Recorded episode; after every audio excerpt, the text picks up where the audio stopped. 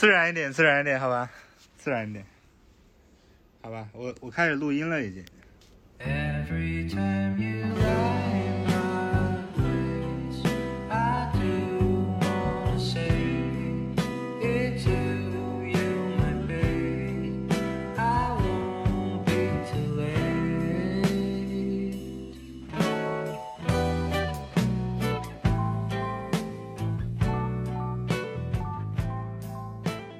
Hello，大家好，我是何安。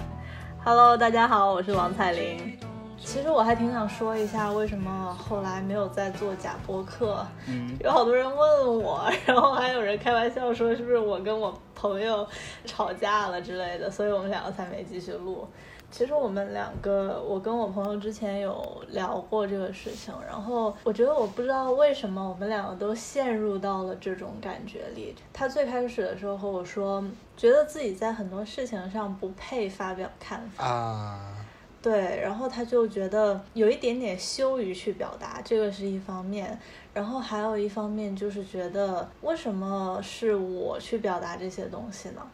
就是那种感觉。这这个问题其实我也想过。我其实有一段时间里面特别喜欢对一些事情发表看法，但是我很明白自己的上限在哪儿，就是我明白我再怎么说，我也只是到这儿了，我不可能说的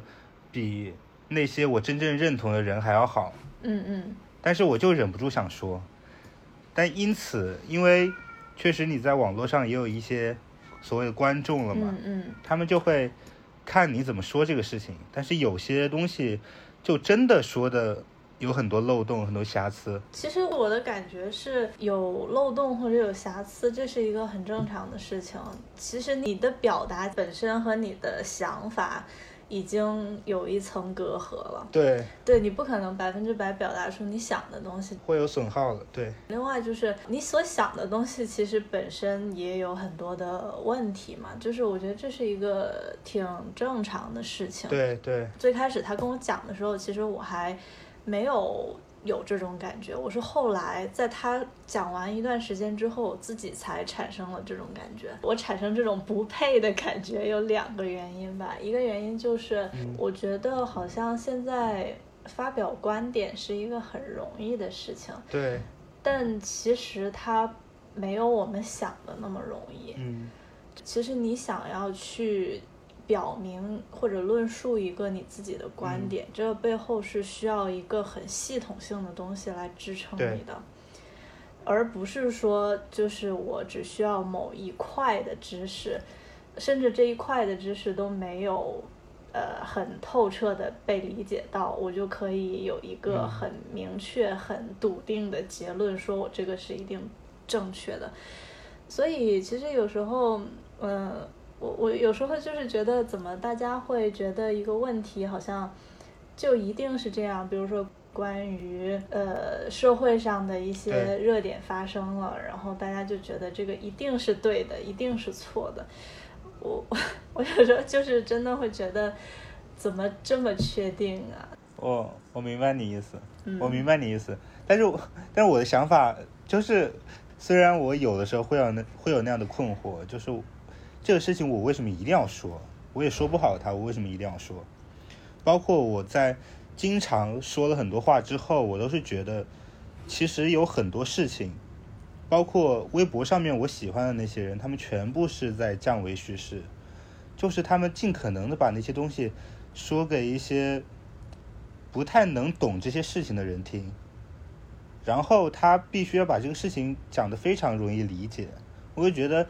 总是这些话翻来覆去讲，用不同的修辞、不同的不同的话去讲，完全就是那一套东西嘛。对。然后我自己也是这样，就我自己，我自己倒不觉得自己是降维叙事，我觉得我就是这个维，我就是他们降了的那个维，我我只是复述他们的观点而已。但是我之后有一段时间非常的觉得这个动作非常的乏味，是因为我觉得不管我再怎么说，尽管我是说给嗯我的受众听，嗯因为我的受众会喜欢我，他的品味也不会很高嘛。那我只是做从我的立场上，从我的立场上，我觉得这个东西，我我可以讲一讲，就是我觉得我自己能能讲的他们更容易理解一点，就是可能不会那么学术啊，就是比较口语一些的东西。嗯嗯但是我后来发现，其实就算我讲了，嗯不认同的嗯还是不会认同。反而 我在讲了之后，有些人来质疑我，我自己又刷新了一下自己的想法，就是我自己在说这些事情的时候，其实是想有一个交流的环境的，我不是想说一定要拿出一个非常正确的结论出来，然后让大家听。嗯，我其实还是蛮渴望，就是有人能够跟我能够说出一些让我信服的理由来推翻我说的东西，会让我有一些新的想法的。我我挺我挺乐意看到这样的，尽管就是说会被会被他觉得我还是层次不太高啊，或者说想法很幼稚啊，就是会被这样认为，心里还是会有一些不舒服。但是我还是觉得这种这种交流的感觉是我比较喜欢的，所以我倒没有想到你们说要有一个很系统的东西作为支撑啊，或者说就是要有一个非常嗯完备的一个结论啊，这个东西我倒是从来没想过。其实这是我想说的第二个原因，就是因为刚刚你也说了，我们大家其实，在表达自己观点的时候，好像翻来覆去就是那几句话，对吧？就是你的观点，就像是一个，就是大家，比如说我们一群人，我们都认同了某一个观点，只不过每一个人都在用自己的表达方式把它表达出来而已。这是让我觉得，为什么我后来不想再去表达很多东西，是因为我发现我并没有什么更新的东西，而我 其实意识到为什么我没有更新的东西，我我反过头再来想的时候，我觉得还是因为之前我提到的，我我的背后好像缺乏了一个很系统的东西在支撑我。很多时候，你发现你不了解某一个东西的时候，你想得到一个结论是很容易的一件事情。所以我好像就觉得这个就是应该这样的呀。但是其实真的再要去再有人来 argue 我，我也未必能够说出它背后所应该的原，就是所应该是这样的原因到底是什么。所以这让我觉得，与其这样，那我不如就听听别人的看法，反正 大家的看法也都差不多嘛。对对对，哎，这种感觉是不是那种就是那句“书读的越多就越不快乐”呀？这句话听起来，有没有一点这个意思？因为你说就是对一个事物了解越少，就越容易得出一个结论嘛。你其实对它了解越多，你很难得出一个很简单的结论，你很容易怀疑这个东西它到底正不正确，它到底真不真不真实嘛，对吧？对对，其实我觉得，当我们了解少的时候，其实好像你是在凭借着经验去得到一些结论。有点像提前提前知道了这个结论，你只知道这个东西是对的，但是你现在需要倒推过去，这个东西为什么对，它哪里对，它是怎么被验证它是对的，你需要知道这个过程，然后你才会笃定的对对去讲这个东西确实就是对的，你才会自己说服自己嘛，是这个意思吧？对，我还是有一定悟性的吧。嗯嗯，没有。其实我有时候觉得，嗯，我我觉得这个好像不是说读书啊或者什么的问题。读书这个事情和思考问题本身是两件事，嗯就是，呃，他一个一个学习了很多年的人，也未必可以很好的去思考很多事情。确实，确实，你去奇葩说也不一定能达到能拿冠军嘛，对吧？那肯定啊，就这个意。思，就这个意思嘛，对吧？嗯，但奇葩说也不一定就代表他们很会思考问题啊。但是他起码是很会说嘛，很会倒推他的那个论点嘛，他很容易说服对方嘛。嗯，怎么讲？辩论和思考又是两个不一样的事情，在我看来。哎，我我我我不这样觉得，我不这样觉得，我觉得奇葩说里面的辩论倒是蛮蛮体现思考的，嗯，怎么讲呢？因为你他其实是抛出一个议题，然后正反是随机的，对吧？对对。所以实际上他根本就不是在讲自己心里认定的正确的那个事情，嗯嗯嗯。他只是要根据这个来不断的跟对方进行争论，然后让在场的所有拥有投票权的观众站站在自己这方嘛，嗯对吧？嗯。所以他其实也是需要思考这个题目背后更多的一些含义，让他找到一些漏洞啊。比如说他们在辩论的过程里面，两边也一直都在记笔记嘛，也有可能是团队给他们写的写的稿子，但是也是需要就是来回来回抓到一些痛点。我觉得这个也是需要去想一些的，起码。哦很多人都觉得他说的有道理，那这个东西，嗯嗯这个所谓的道理，那就是思考出来的成果嘛，对吧？哦，我明白你的意思。嗯，就是我，我觉得他和我说的，呃，或者说哦，或者这样说吧，我觉得奇葩说是他肯定是需要思考的，但是他和探索一个问题是不一样的，就是去啊探究一个问题是不一样的。对对对对对这，点你认同，对，所以其实会觉得有时候辩论会陷入一种诡辩吧，就是会或者说去嗯玩文字游戏啊我之类的明白，这样对明白。对。但是研有时候你去你想要探究一个问题，那其实你最关注的就是问题本身。明白。但是奇葩说，我我虽然一直在骂奇葩说，嗯 我我一直说奇葩说挺傻逼的，但是就是上其实这这一季我偶尔有看一些，就是上一季他们的题目是嗯二十岁一夜成名，要不要抓住这个机会？有一幕我觉得还蛮那个的，就是他们那个导师自由选择正反嘛，嗯马东就是马东就是需要他们都一半一半，然后蔡康永嗯本来是、是反，但是到蔡康永自己说的时候，他又把反变成变成正了。他说他没有办法骗自己，他心里就是这样想的，然后他就把反变成正了。这个举动让我觉得蛮那个的，哪个？具体是哪个我也说不好，就是就是蛮那个的，就是他倒是还是蛮愿蛮蛮愿意讲一些自己心里的看法的。我我明白你的意思，就是你想说的嗯是他。呃，会真实的表达了自己的想法，而不是仅仅在辩论本身，是吧？对他其实这个东西，它其实本质上是一个节目，它完全可以为了嗯那些节目效果，就按照以往的惯例，就一半人说一半嘛，就是两边就对着说嘛。但是实际上，他就还是想把自己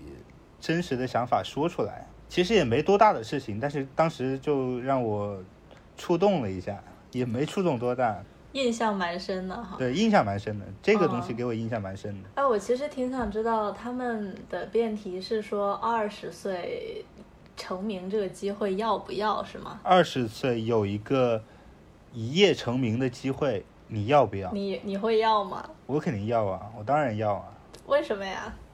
就是为什么不要啊？我喜欢喜欢占便宜，为什么不要啊？就是给我的，我为什么不要？但实际上我我也是一个不断的在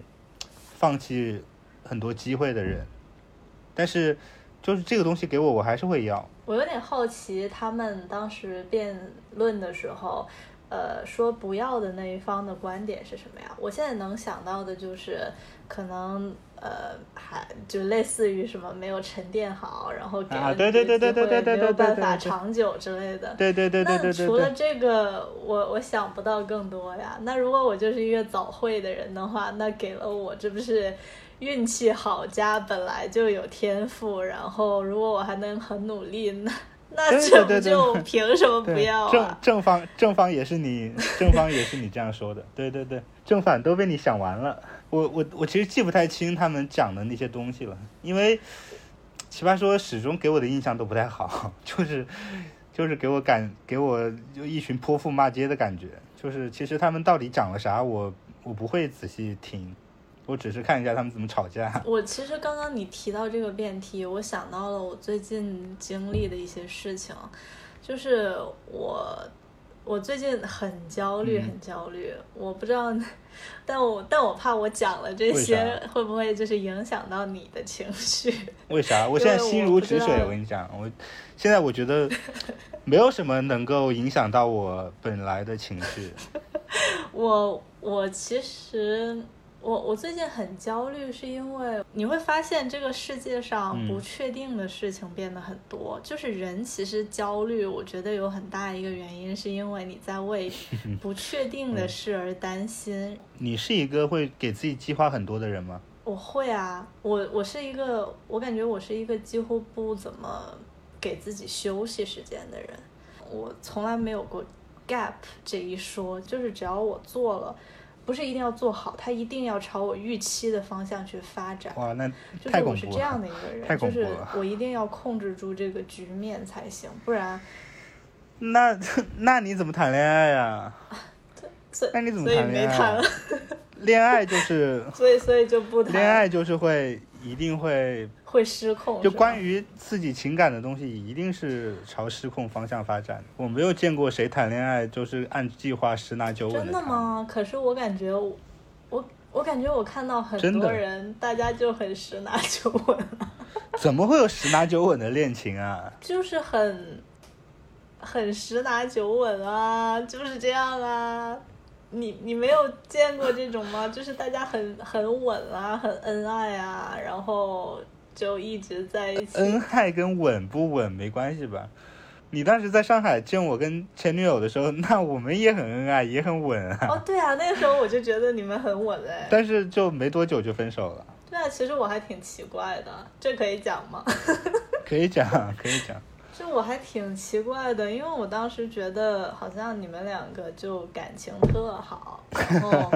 嗯，而且我感觉就是你们两个在一起好像特开心，就一直在笑啊什么的。我当时就觉得，哎呀，好好啊，因为我当时正在经历 heartbreak，知道，知道对，然后但是我还是就是我看到别人那样，我还是觉得挺好的呀，就我觉得很开心，就是我至少能感受到谈恋爱是一件很开心的事情。然后反正后来就不知道怎么回事，然后你们两个就分开了。对啊，所以感情里面没有十拿九稳的事情嘛。对，然后哦，说回来，好，然后我觉得，呃，就是我刚刚在想你说的那个二十岁，呃，一夜成名这种事情嘛，啊，其实嗯我有时候觉得我很羡慕天才，就是，嗯，做研究的这个领域里边，很多人他们确实。呃，思辨能力很强，你就会发现周围真的有很多非常聪明的人，这种感觉就其实是一种就算 peer pressure 吧，或者也不仅仅是我这个 peer，有一些人他可能已经六十几岁了，他们已经做到这个领域里边最顶尖的程度了。然后我有时候就会去想，我说，在我六十岁的时候，我能像他一样吗？我觉得我没有办法想象这件事情，我觉得我可能要比他努力十倍，我可能才能像他一样。天哪，你给自己压力太大了吧？但是，但是我现在的一个感觉是什么呢？就是你做很多事情就是有一个期限的，我跟你完全相反。对，所以，所以之前我看到你辞职了，然后一直在跟他们玩啊什么的，嗯，我其实还挺想问的，因为我周围也会有朋友突然辞职了，或者是突然嗯就做了某一个什么决定啊之类的。我有时候还挺想知道，不会觉得，比如说我我就算休息了一段时间，那之后呢？之后怎么办啊？就是不会有这样的想法吗？其实辞职的决定对我来讲，好像没有经过太重大的思考，就是不合适就不做了。然后刚好那段时间也不太适合工作，然后嗯就别说辞职了，我现在我那个工作没有做之后，我以后可能都不太想打工了，就我都不想上班了。但是你要赚钱啊，你要 make money。但是赚钱，就是对我来讲，赚钱应该，没那么难是吗？但也没有那么好，也也没有那么好赚吧。我觉得，就是想赚钱还是可以赚到的。我不至于把自己饿死，我觉得我不至于把把自己饿死。然后，其实上班也上了好几年了也，我也经常在想，我这个班继续上下去还会怎么样？因为我一直做的都是一个新的行业嘛，然后这个行业发展到现在，我觉得我在这个行业就是继续打工的话，也不会有太大的进步。我觉得我的天花板已经到这里了，对我个人而言，那你不还是追求进步吗？我没有追求进步呀，我只是觉得我就到这儿了，我不管换多少公司，不管这个公司有多好，我觉得我我也就这样了，就是我不能给自己新的突破，我也不可能给老板新的惊喜，所以打工这个事情对我来讲就其实没有那么大的。你明白我意思吧？就是我想不到一个名词来形容这种状态。吸引力吗？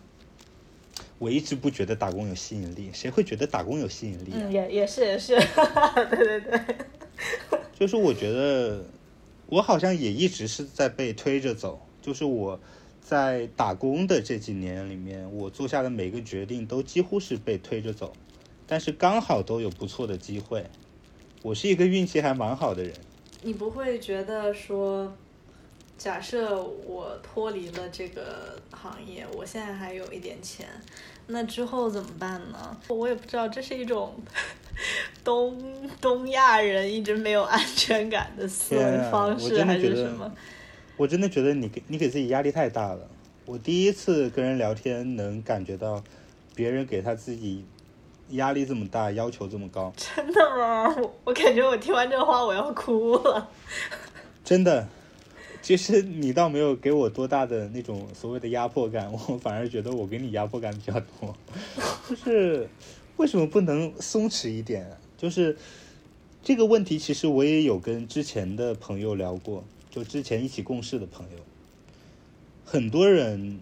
就我最开始在深圳的那家公司，嗯，我走了之后没多久，那个公司内部就做了一些改革。就其实，在我走的时候就已经有些苗头了。我啊，我我可能也是因为这个走的，就是我可能觉得公司的氛围跟我以前不太一样了，然后哦就是我我整天游手好闲，也可能会把我优化掉或者怎么样，就是 反正不适合我继续待下去了。我然后我又有一个新的机会还不错，我就走了。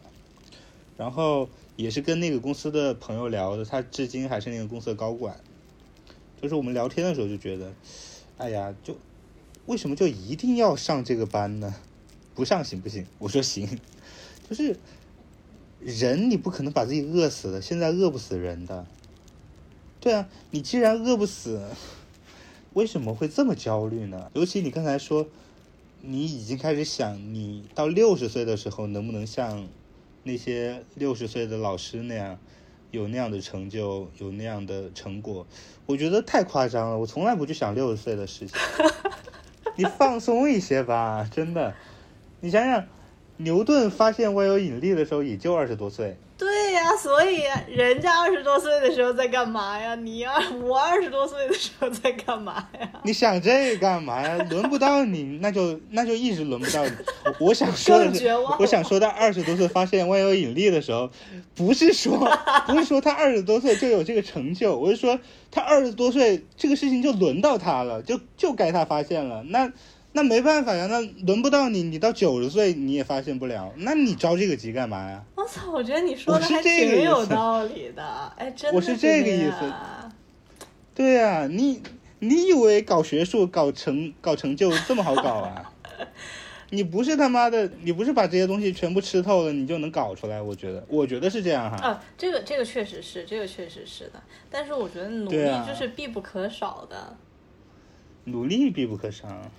但是您否不否认，这个世界上也有不努力也能过得很好的人吗？当然，我天呐，我觉得太多了。我觉得有时候我们过分夸夸大了。我其实之前也在跟我朋友聊这个事情，嗯，我觉得我们就是过分夸大了努力的重要性。嗯哎，我是这样想，我我个人是一个从来不努力的人，哪怕是啊，那你不会想说你自己很有天赋吗？没有，我我我现在不是要自夸的阶段啊，不是要自夸的意思，嗯，就是我自己是一个，你先听我说完嘛，嗯嗯嗯，就我自己是一个从来不努力的人，哪怕是一段非常美好的感情，我现在只能说感情，因为我也不搞学术，嗯嗯嗯，一段非常美好的感情就要消散了，我我所爱的人就要离开我了，我现在需要做一番努力，我用一我用一下心就可以弥补，但是我也不会。难道说你就是很喜欢的一个人，然后要离开你，然后你又知道你自己努力一下就可以弥补，你都不会想要去努力吗？I don't understand，为什么呀？我不知道哎，就是我可能看似努力了，但是好像没有实际上的努力，就是我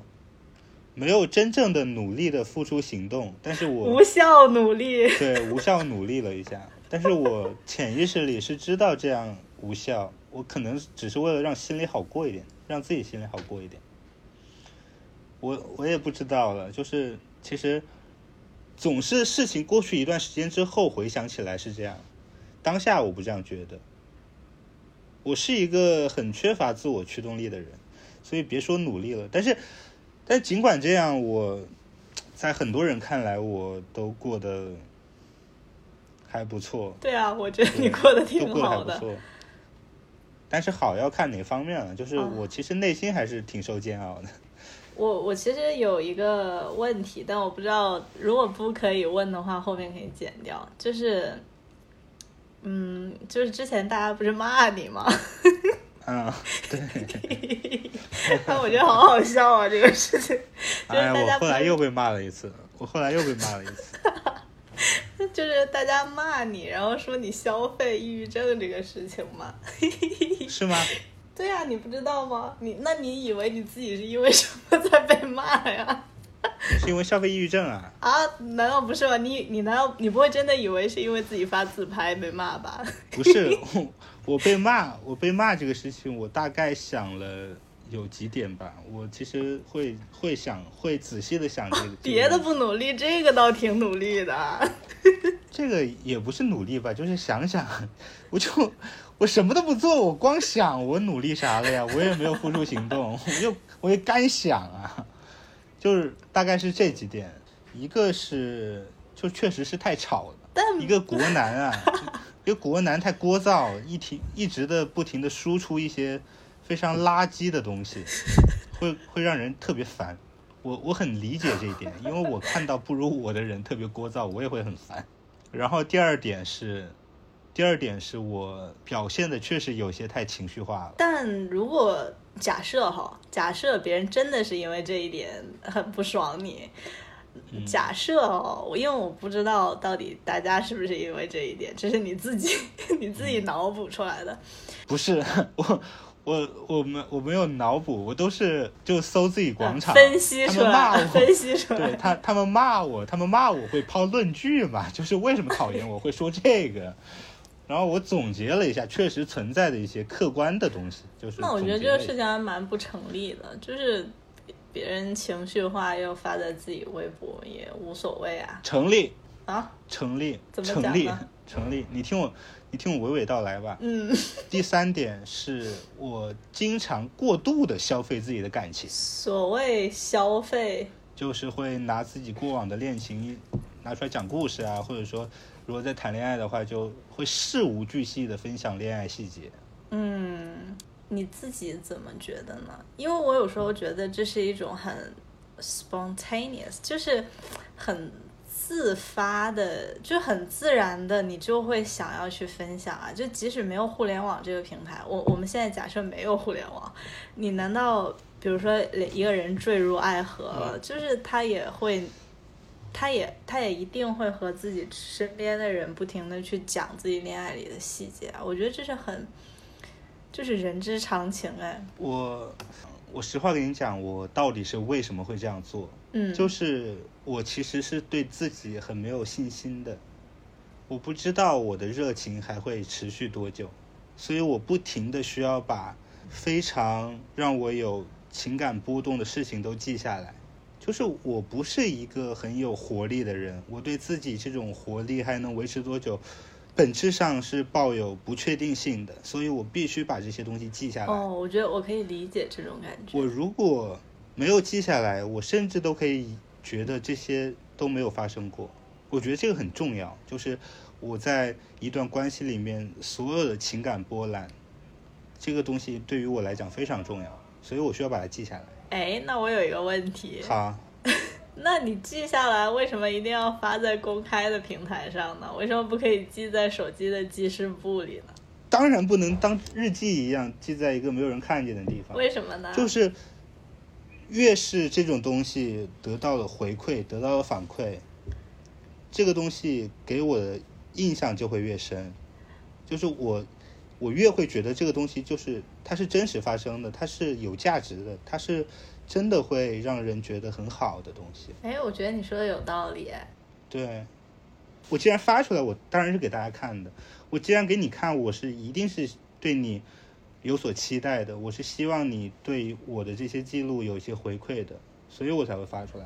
对，我因为其实我刚刚问你的那个问题是有人问过我的，他问我说，我有一段时间不是经常发很多条嘛，然后他就问说你怎么就是好像来到香港之后废话变得很多，说就是有时候会忍不住想要记录一些事情吧，然后他就说那你为什么不可以记录在日记本或者是什么之类上呢？嗯我当时就没有想明白，对啊，然后我就在想，那我为什么不能记录在日记本上，一定要发在公开的平台上呢？我觉得你刚刚说的那个。确实是，就是当别人跟你互动的时候，你会觉得这个事情可能不一定是对我来说让我觉得印象更深，但是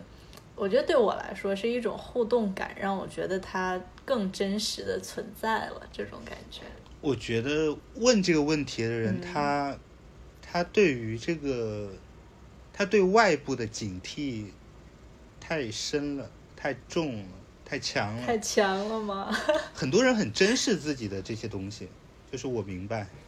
我明白他们很珍视自己的一些情感生活，他们不希望这些东西被被所有人看见。嗯我我很明白嗯这个想法，但是我觉得我也很珍视我的这些东西，虽然所有人所有人都能看见，讨厌我的人也能看见。但讨厌的人甚至会拿这些东西来攻击我，就是珍视的方法不一样对。我只珍视我的表达，嗯我只珍视我的表达，但是我不珍视他会不会被人拿来讨论。很多人担心自己的生活、自己的外貌被人讨论，所以他发一些，就是微博现在有权限嘛，就是好多人发好友圈啊，发粉丝可见啊。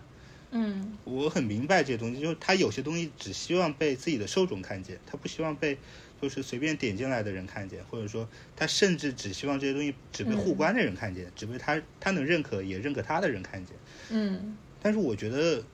我从来不会发那些东西，我从来不会给我的微博设置权限，某些人可见，就是因为我觉得，首先我讲的事情是真的，我所有的感受也是我发自内心的感受，嗯我这个东西不是假的，所以我被所有人看见也无所谓，哪怕他去议论我，但是他是真事，他议论一个在我身上发生过的真实的事情，他不管扣上什么帽子，我都可以自洽，因为他就是真的。如果我编一个故事，或者说我发一个完全不存在的东西，被人议论，我会很慌，因为他们议论的一个东西就是假的，但是我必须要让他们相信那是真的，所以我会很慌。嗯，你明白嗯这个逻辑吧？我明白，我明白。其实我刚刚想说的是，我想到我们以前不是有一期播客在讲朋友圈嘛？没听过。我不 没有没有没听过没关系。呃，那一期播客里边，就是嗯当时提到一个观点，我们当时觉得很有意思，就说每一个人好像发朋友圈或者发一条微博背后，他都一定有他的用意。比如说，有的人分享了一条推送、一篇文章，潜在的意思可能是，嗯，就是要表达自己站在某一个立场上，或者要表达自己在这个方面很懂，嗯然后我发了这篇文章哦。当时我们就说，嗯觉得这是一种表演型的人格，就其实你是想去告诉别人你自己是一个怎样的人，就你想嗯让别人知道自己是一个怎么样的人。就相当于在装修嘛。对对对对对对对对，就是你，对你塑造出了一个你自己的形象，这种感觉。就当时我很认可这种说想法，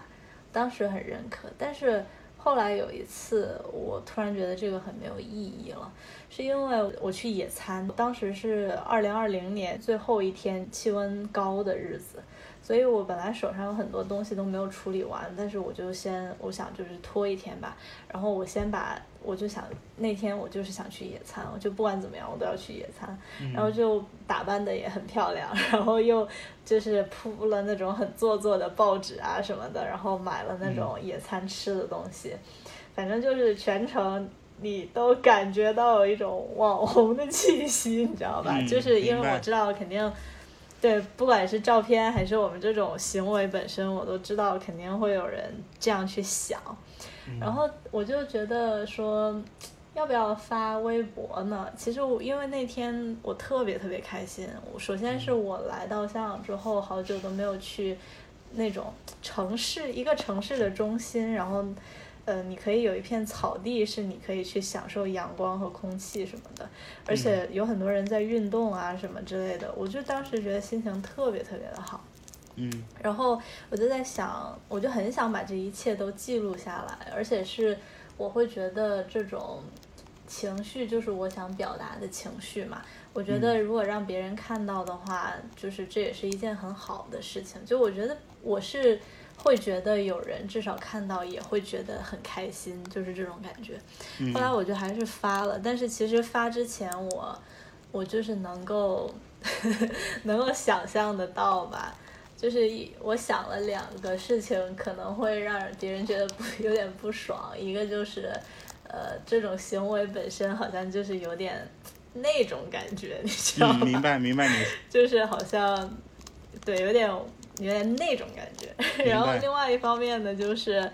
好像因为当时是工作日，然后好像很多人又是又是冬天，北方的冬天，然后好像大家就是很、很辛苦的工作，然后看到你在这么温暖的地方吃了一顿野餐，我就想，那大家得多生气呀、会生气吗我？没有，我我只是我自己觉得，如果有人看到可能会生气吧。但我后来还是发了，我只是觉得这个事情很快乐，对我来说很快乐。可能别人也可以在我的表达里感受到一丝快乐。然后我就在想，就是为什么我要用那样一种眼光去看别人的朋友圈呢？对啊，所以后来我其实看到别人的点赞，呃，别人的自拍啊，别人的那种聚会，然后别人发的那种很长段的文字，我我都是我真的不会去想他背后的动机是什么。如果你描你的描述是你在开心，那我也想为你开心；如果你的描述是你觉得不开心，那我可能会安慰你或者怎么样。就是我我好像愿意去选择。相信他所表达的东西，就是这种这个就是才是我觉得才是挺正常的事情。好像就是上个网怎么变这么复杂呀？就会有这种想法，就怎么还要搞这种分析来分析去？所以我才会被骂嘛，所以我才会被骂嘛。我其实都挺不能理解，就是你发自拍被骂这个事情，就是自拍丑点儿怎么啦？确实有人会因为我自拍骂我，就是真的会，真的会因为我发很丑的自拍骂我，就是真的因为只是自拍丑而已骂我。我觉得好好就是倒我霉。我是慢慢的，我是慢慢的确信这个事情，我是慢慢的确信这个事情。我我其实最开始我以为大家骂你自拍是在跟你开玩笑。没有没有，很多人是非常非常讨厌在信息流上刷刷到我自拍的，因为因为确实这个办法也、哦我也没有办法控制，你明白吗？就是哪怕我自己不发，我的朋友也会发，嗯嗯嗯，我知道。就是朋友可能会是开玩笑的，但是就有的人看到他不喜欢我，但是他挺喜欢我的，就是各种网友的。嗯嗯，但是就突然看到我自拍，他就会很奇怪。这个是这个是刚才讨厌我应该讲到第四点，然后第五点就是嗯女性对男性，尤其是女性对互联网男性的恶 意你。说完这个要被骂死吧？嗯、那那再严谨一点，就是女性对互联网男性的出于一种刻板印象的恶意，那严谨一点，他就是觉得我在给自己树立一种形象，树立一种人设，来方便自己操逼。哎，实际上呢？实际上呢？实际上，哎呀，这能问吗？实际上我我都多我都多久没没没那个了？我以为你要说，实际上确实更方便了。这个事情还是要坦然一点，就是我确实需要坦诚一点，就是可能在前几年可能会确实有一些，哦，不是有一些有一些那个啊，就是确实会给自己去认识一些女孩子提供一些方便，哦，我知道，我知道，嗯，但是基于那点，基于那点，我也不是说直接上来就要不要约炮啊，就是这种，就是嗯，包括现在也是，就是也确实是会让我更容易认识一些新的女孩子。嗯，比如说我，对，比如说王彩玲，就确实是认识了一些新的朋友，但是也不是说，呃，也不是说我认识谁就是要操他吧，对啊这个也太离哎，谱了其实。我我有时候，这个社交行为在他们看来，就是你一定是有性性企图，你一定是有什么性需求，你才会在网上这么活跃，然后这么积极的去认识各种美女。那没办法，那我就是喜欢漂亮的女孩子呀。就是不说雌竞什么的，不说女性女权什么的，那一个人他不能喜欢好看的女孩子吗？他他就不能正正常常的喜欢一个好看的女孩妙子就好像男性变成了一种敌人一样的存在。就就是一一说这个就也得说美羊羊，你知道吗？就是美羊羊那个事情，我真的得好好说一下。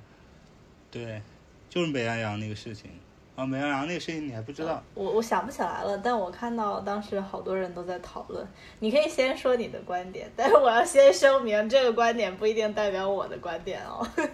但是你如果跟我一起做播客来说的话，你你也一定会 那无所谓啊，被骂就被骂吧，因为我现在名声，因为我现在名声真的太臭了。无所谓啊，无所谓就。美羊羊这个事情是什么事情啊？起因是美羊羊发了条微博说，丑女喜欢扎堆，他就是把普女什么丑女、普女，然后跟美女就就分开了。哦，对，在我好像她的行文里面，他做了一个区分，然后就搞得搞得挺遭骂的。我记得哈，我补充一点，就是我记得他当时的那个微博里边说的，其实是说，比如说有一些女生没有那么美丽，但是呃，大家见面之后会说，哎呀，你已经非常美了，就类似于这种鼓励。对对对对对对，我觉得对他的感觉好像是说，这是一种有点像自我彼此欺骗的感觉，对对就是你也没有那么美，然后你还要说这种话之类的，啊就这对对对种感觉。对对然后这个事情怎么扯到我身上的呢？起因是，起因是有一个人转了美羊羊那条微博，然后刚好被我逛广场的时候看见了。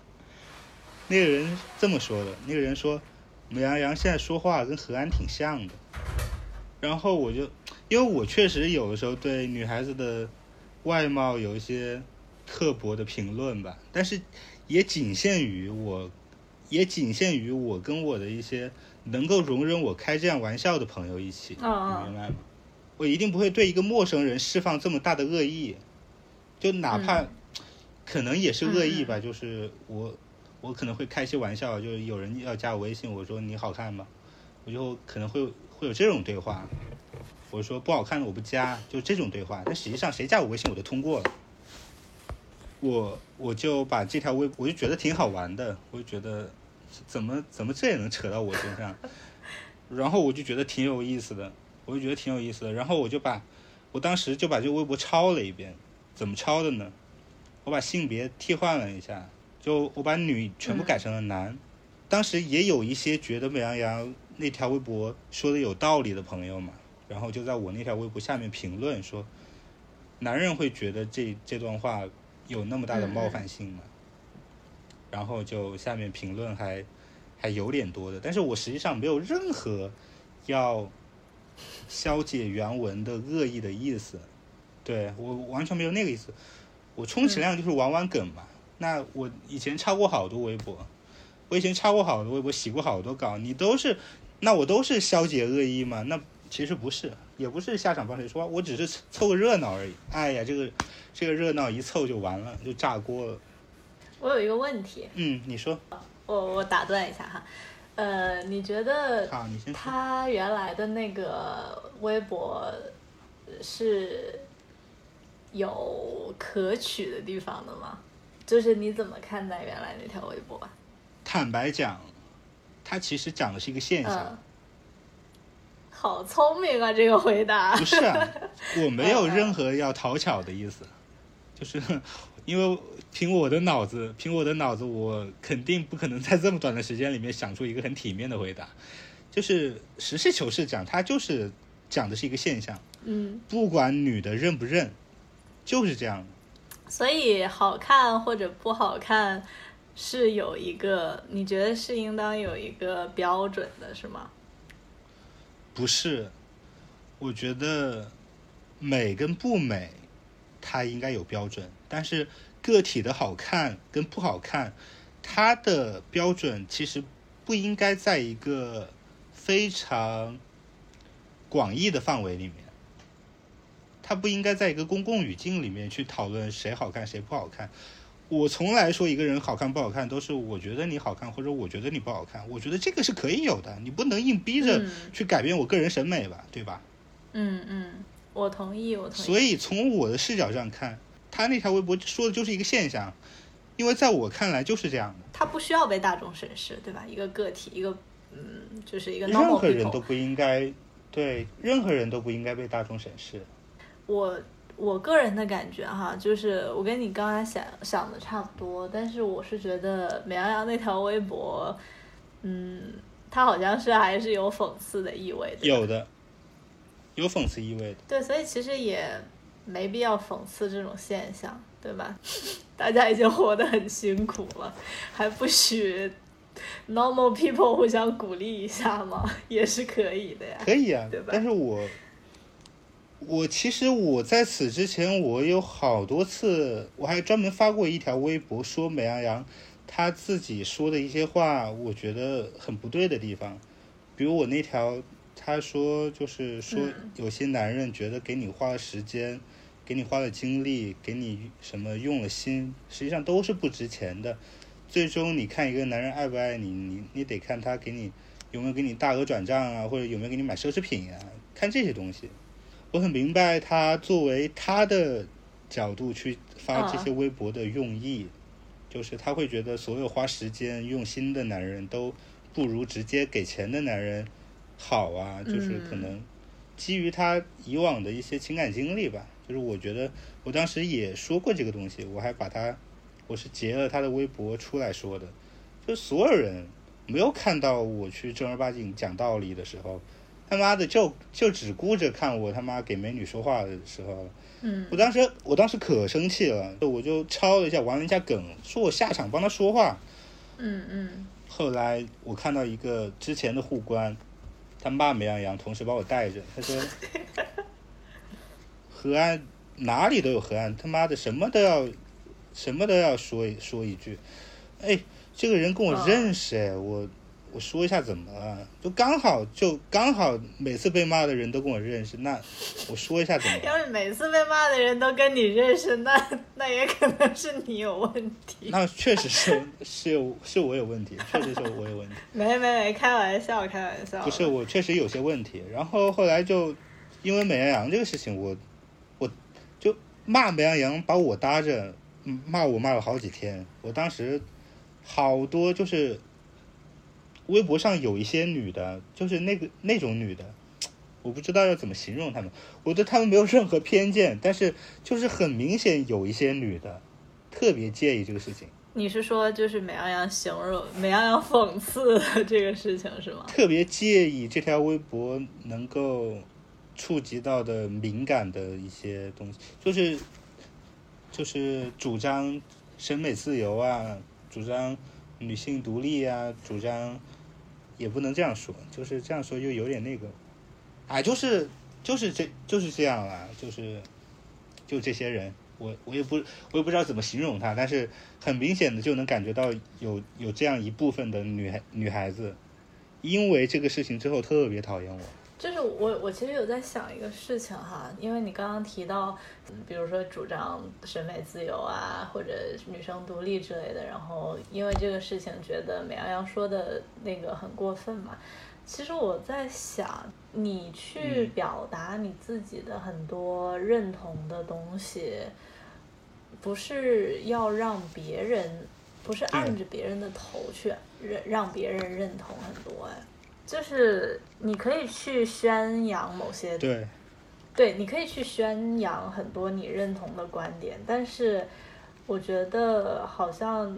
如果比如说美羊羊他发了这个东西，然后你跑去转发他，去骂他，我觉得这是一个很奇怪的行为。对对啊，然后就是这个事情，美羊，这个事情还没完啊，还没完，就是基于你刚才说的那些，就其实跟我想的差不多。我其实我跟这个人没有多熟，首先我需要声明一点的是，我跟这个人没有多熟。其次，我我要说的是，他其实刚刚发那条微博的时候也就两万多粉，嗯他不是什么一个公众人物，他不需要对自己说过的话话负责，哪怕他真的就骂人了，就是对一些长得很一般的女孩子抱有很大的恶意，那也只是他的个人看法。我觉得没有必要公众对于这个事情有这么大的一个讨论和敌意，因为你要考虑他个人的一个考考虑一下他个人的经历嘛，就是他其实年纪也不大，他也不是一个什么社会学者，你把你把他你把一个小女孩说的话这么看重，那那每天你上网你不得气死呀？每天那么多奇葩说些那么多乱七八糟的话，这是我只是因为这条微博转的比较多，然后他他就被网暴了。哦，网暴这网暴这个事情掀起了我因为梅阳洋挨骂的第二个高潮，就说我我在梅阳洋被网暴的时候去舔他，就跟舔小启帮小启说话的时候如出一辙，小启舔不到去舔梅阳洋了，哎呀说就我真的百口莫辩啊！那个时候有一个有一个微博友邻告诉我，就是我在嗯好友圈、就各种人的好友圈里面对我进行疯狂讽刺，于是我被微博上面的那些女的，就是我刚才提到的那些，我也不知道怎么形容的女的讨厌了。这个讨厌引申出来了我刚才我刚才说的骂我的点，这个真的刺痛到我了，这个真的刺痛到我。这个这条微博，他发的那条微博是导致我把所有微博锁掉的原因，主要原因。他说 你你也够闲的，你把所有微博都锁了，你每天说那么多话。我真的，我真的玻璃心，你知道吗？我我真的受不了被人说，被人被人那样说。他说，何安自洋洋自得的情感故事，居然也有嗯女大学生喜欢看，咱可别害人了。然后就是说，他说又又又又说了一又说了一句话，把前面的话圆过来。他说，不过也是。再下三滥的感情，也也需要被人接受，还是怎么样？就反正大意就是这样一句话，就是说，再怎么不堪的感情，也也有权利被人接受，大概是这种意思。哦、然后我他妈的就想，我当时我看到我气死了，而且还有共同好友点赞，不会是我赞的吧？就是有我的互关，有我的互关在在那条微博点赞，我当时看到。非常生气，就是我从来没有看到一条骂我的微博，我就这么生气过，嗯你明白吗？就是我在想，我当时真的在想，我我确实觉得我的感情经历值得我洋洋自得，这个不可否认。但是我怎么就把这些东西讲出来，就是害人了？其次就是就怎么就下三滥了？我就想不明白，就怎么下三滥了？我是骗了谁的炮了，还是我强奸了谁了？我就下三滥了？我都是正常恋爱，我还挺没想到你会被这个攻击到哎。就我刚才也有说，我非常珍视我的，我对我自己情感的表达，我非常珍视这个东西。但是被人曲解，我就很难受。尤其我在生病的时候，在生病之前，哪怕是在失恋的时候，我在微博上面发过非常多我非常脆弱的时候的东西。嗯就是我突然一下子觉得，就有人就真的把我软肋给抓住了，他真的攻击到我了，就是说我自拍丑，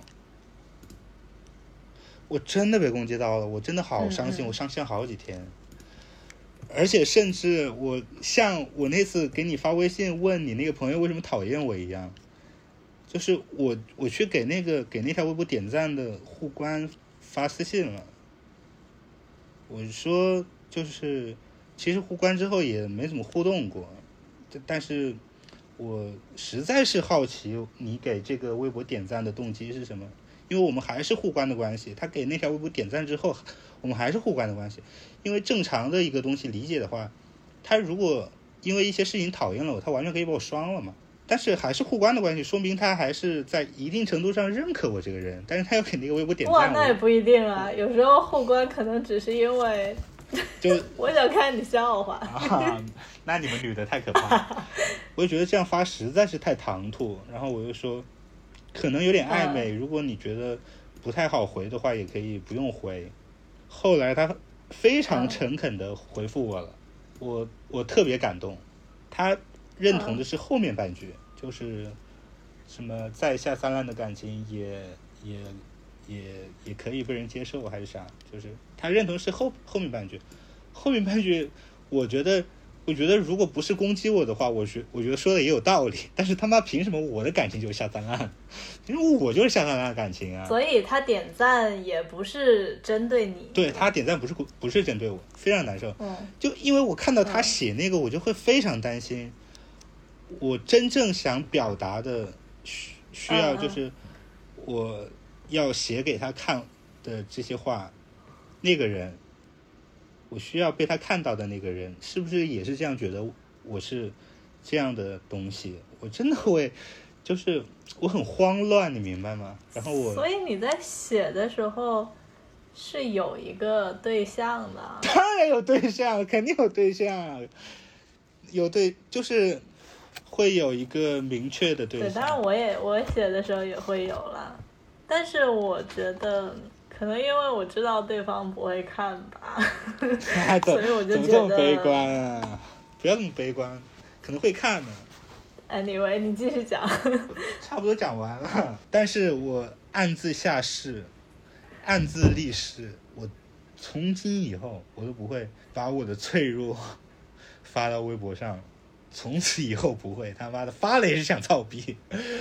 哎呀，我怎么就这么喜欢操逼呀、我其实想不清楚这件事情是先有鸡还再有蛋，还是先有蛋再有鸡，因为你其实不能否认的是，像很多的平台，它是需要流量，然后这些人来赚钱的嘛，对吧？就是包括你们这些大 V，对吧？你们哎其实都是在在骂我了啊！对，就是 就是你是需要这个流量来赚钱，所以有时候也不是说需要哈，就有时候是可能顺带着就接一些广告之类这种，你可能会希望获得更多的关注和流量。大家好像就已经习惯了这种模式，或者潜意识里面觉得就是这样一种模式在运作，所以。或者或者你不一定是要接广告，但是你可能要骗炮啊，或者是什么很多你要达成自 啊达成自己一些其他的。对对，你要交友啊之类的这种，然后大家就会潜意识里觉得你发的很多东西一定是有目的的，要么就是流量，要么就是认识新的人，或者是怎么样之类的。我就这我搞不清楚这个东西先有鸡再有蛋，还是先有蛋再有鸡。就是一个闭环吧，我觉得是一个闭环吧。假设从来没有互联网，就你还真的会这样去关注别人背后很多行为它所代表的意义吗？就假如没有互联网，我们就是线下的朋友，然后你来给我讲，或者不是线下的朋友，就是在一个 party 上，然后你来给我讲这些，即使我们没有那么熟，好像大家不会那么去思考那个背后本身的东西。我在想，其实也有可能是因为互联网它很或者微博这种东西，它很依赖文字嘛。你不知道那个人当时在在嗯 typing 的时候，他的那个真实的情绪是怎样的，所以你可以选择相信那个情绪存在，也可以选择不相信那个情绪存在。就是他为了生产和创作而去做这些事情。我是这样想的，我是这样想的。其实互联网的存在，它节省了太多的社交成本。嗯，嗯就像你刚才说的，你可能在一个 party 上，你去跟一个人讲自己的故事，他可能会更容易相信你，他不会去思考你背后讲这段话的逻辑是什么。但是在互联网上，你一段话发出来就发出来了，你发出来那一刹那，你可能有几万人、几十万人能看到，于是就会有所谓的阴谋论嘛，他会想你发这段话的原因在哪儿，你不可能就真的就是想想发这个话吧，你一定是有什么需求在，就会有这种人在想。然后我的想法是，就是有些人他就是不相信，有的人会把微博当成一个讲单纯想表达的一个平台，他就是想这个人有目的，因为互联网减少了你们的社交成本嘛，他就是想增加你们的社交成本，他给你设定了这么多的门槛之后，他在抛除了所有的顾虑之后，比如说你是不是想你发这些东西是不是想赚钱？你发这些东西是不是想骗炮？或者说你发这些东西是不是想达成某种目的？他在抛除所有他预设的，就是门槛之后，他才会真正接纳你这个人。如果不是，他就会给你找很多的理由把你 pass 掉。怎么讲呢？就是人他不是机器啊，就不是说我比如说我要接广告，那我可能确实会因为这个我会发一些东西，我会有一些创作，对吧？但是这个你也不能说就是完全作为完全否定他会真实的表达自己情感的一个理由吧，就是。我有时候觉得我我能看，因为有很多互关他们的那种 follower 还挺多的。我其实，在看他们发的一些东西的时候，我觉得你能感觉到，这到底是一个他真的很真诚的在说一些事情，嗯还是他想要获取一些特定人群的流量？就是我有时候觉得这个是你可以感受得到的。当然，这个也是我一种很主观的推测，就是可能比如说我对这些东西产生了共鸣，那我就会觉得他是很真诚的在说这些事情。但另外一些没有共鸣，那可能我就会觉得他没有那么真诚，他只是想要吸引到一部分人这样。真诚应当是可以感受得到的吧？他不是，他不是那么难感受到的一件事啊。不一定哦，真的不一定。我们这次准备要聊的东西完全没聊，一个字没聊。那但无所谓啊，我觉得就是很 spontaneous 的我们聊天而已。我我们甚至连开头都没录，反正我们做一个不知道是什么类型的播客，反正这就是一个播客了。对我们也不一定什么时候会更新啊，或者不会更新对的。反正就随缘吧。反正也是、也是我跟、我跟王彩玲第一次搞的一个非常正式的一个播客啊。反正一直说做播客也想了很久了。我想想，我们结尾结尾说一句话吧，希望能给大家带来快乐，怎么样？我倒也没有那么多指望了，希望大家不要讨厌我。拜拜。